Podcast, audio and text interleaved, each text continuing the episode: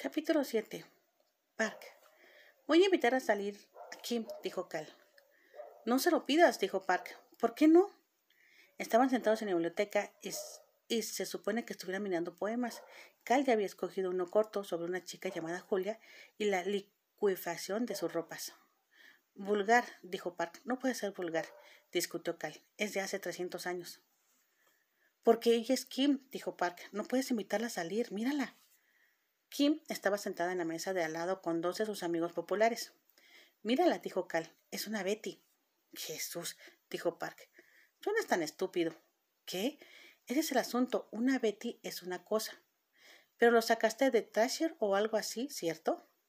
Así es como las personas aprenden palabras nuevas, Park. Cal le dio golpecitos al libro de poesía leyendo. Te estás esforzando demasiado.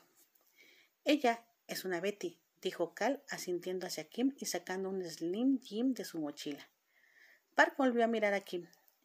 Ella balanceaba su cabello rubio, flequillo rizado y duro, y era la única chica de la escuela con, un swatch.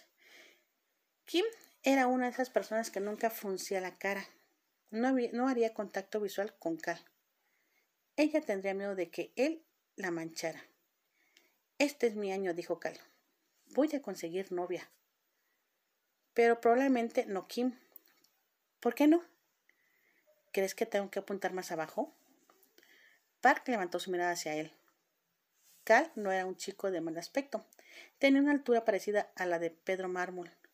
Ya tenía pedazos de Slim Jim atrapados en sus dientes frontales. Apunta a otra parte, dijo Park. Al carajo eso, dijo Cal. Voy a empezar desde arriba y también te conseguiré una chica. Gracias, pero no, gracias, dijo Park. Cita doble, dijo Cal. No. En el Impala. No pongas tus expectativas demasiado alto. El papá de Park había decidido ser un fascista respecto a la licencia de conducir de Park. Había anunciado anoche que Park tenía que aprender a manejar una palanca de cambios primero. Park abrió otro libro de poesía. Se trataba por completo de guerras. Lo cerró. Ahora hay una chica que podría querer un pedazo tuyo, dijo Cal. Parece como si alguien hubiera conseguido la fiebre de la jungla. Ese ni siquiera es el tipo correcto del racismo, dijo Park mirándolo. Cal estaba indicando con la cabeza a la esquina más alejada de la biblioteca la chica nueva sentada, que estaba sentada ahí, mirándonos directamente. Es algo grande, dijo Cal, pero el Impala es un automóvil espacioso. No me está mirando, siempre mira Simplemente mira con, fijeza, lo suele hacer, observa. Park hundió una de sus manos hacia la chica, pero ella ni parpadeó. Él había hecho contacto visual con ella una vez, con ella una sola vez desde su primer día en el autobús. Fue la semana pasada en historia y ella prácticamente lo había arrancado los ojos con los de ella. Si no quieres que las personas te miren, Park había pensado en ese momento, no uses anzuelos de pesca en tu cabello. Su joyero debía verse como un cajón de basura. No era lo que no era todo lo que ella usaba. No, no era que todo lo que ella usaba fuera estúpido. Tenía un par de vans que a él le gustaban, con fresas en ellos, y tenía una chaqueta de piel de tiburón verde que Park usaría si pensara que podía salir impune. ¿Acaso ella pensaba que iba a pasar desapercibida? Park se mentalizaba cada mañana antes de que ella se subiera al autobús, pero no podía prepararse lo suficiente para verla. ¿La conoces? preguntó Cal. No, dijo Park con rapidez. Ella se va en mi autobús. Es rara. La fiebre de la jungla es la cuestión, dijo Cal. Para las personas negras, si te gustan las personas negras y no es un cumplido, no lo creo. ¿Tu pueblo viene de la jungla? dijo Cal, señalando a Park. Apocalipsis Now. ¿Alguien? Deberías invitar a salir a Kim, dijo Park. Es una muy buena idea. Eleanor. Eleanor no iba a pelear con un libro de E. E. Cummings, como si fuera la última muñeca pimpollo. Encontró una mesa libre en la sección de literatura africana. Esa era otra porquería de escuela. Cagada, se corrigió. La mayoría de los chicos aquí eran negros, pero la mayoría de los chicos en sus clases avanzadas eran blancos. Ellos eran llevados en autobús desde el oeste de Omaha y los chicos blancos desde los flats. Los estudiantes de la deshonra eran llevados desde la otra dirección. Eleanor que quería tener más clases, más clases avanzadas, deseaba que hubiera avances en gimnasia. Como si alguna vez la dejaran tener clase avanzada en gimnasia. Eleanor sería puesta en gimnasia de recuperación primero, con todas las otras chicas gordas que no podían hacer abdominales. De todos modos, los estudiantes de honor, blancos, negros o de Asia Menor, tendían a ser más agradables. Tal eran igual de malos en el interior, pero estaban asustados de meterse en problemas.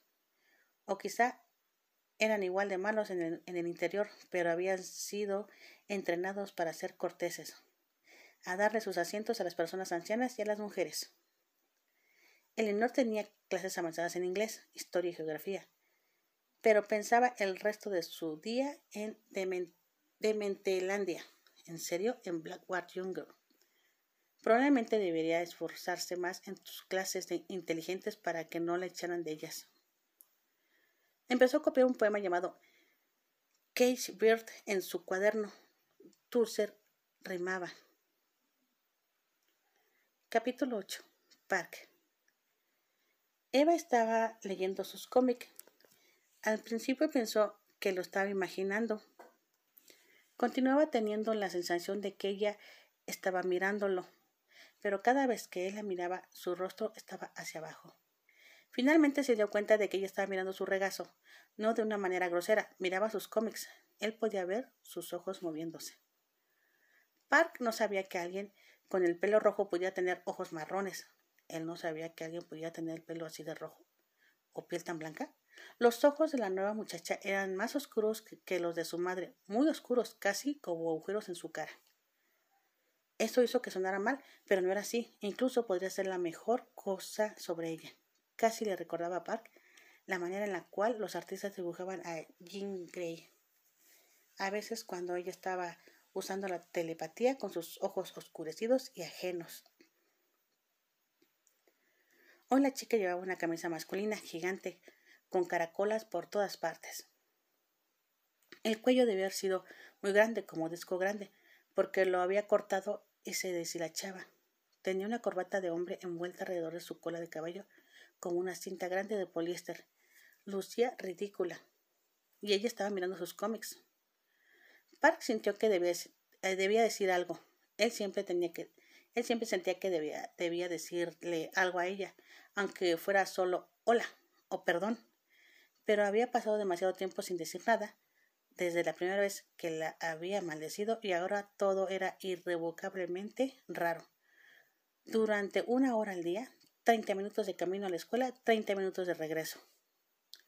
Park no dijo nada.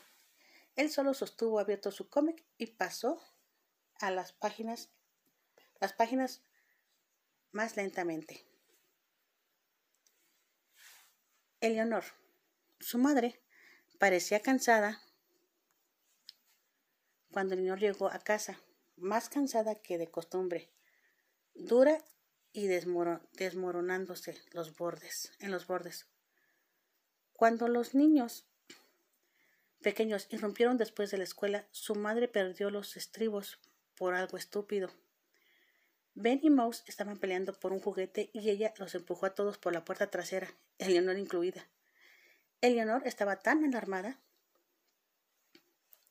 por, por, estar afuera que se quedó de pie en el pórtico por un segundo, mirando fijamente al Rottweiler de Richie. Había nombrado al perro Tonya después de que su ex esposa se fuera.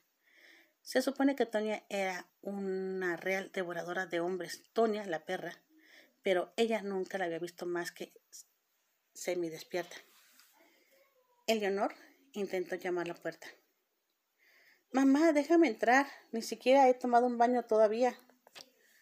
Por lo general se bañaba después de la, escuela, antes de que Richie llegara a casa, quitando una gran cantidad del estrés de no tener una puerta del baño, sobre todo desde que alguien había quitado la sábana. Su madre no le hizo caso. Los niños pequeños ya estaban en el patio de juegos.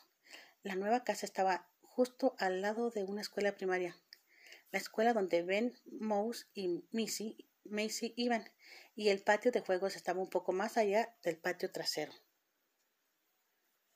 Eleanor no sabía qué hacer, así que se fue a donde ella podía ver a Ben por el columpio y se sentó en uno de ellos. Era finalmente clima para usar una chaqueta. Eleanor deseó tener una.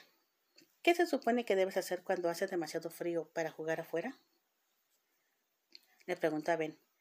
Él estaba sacando autos Watch de sus bolsillos y alineándolos en la tierra.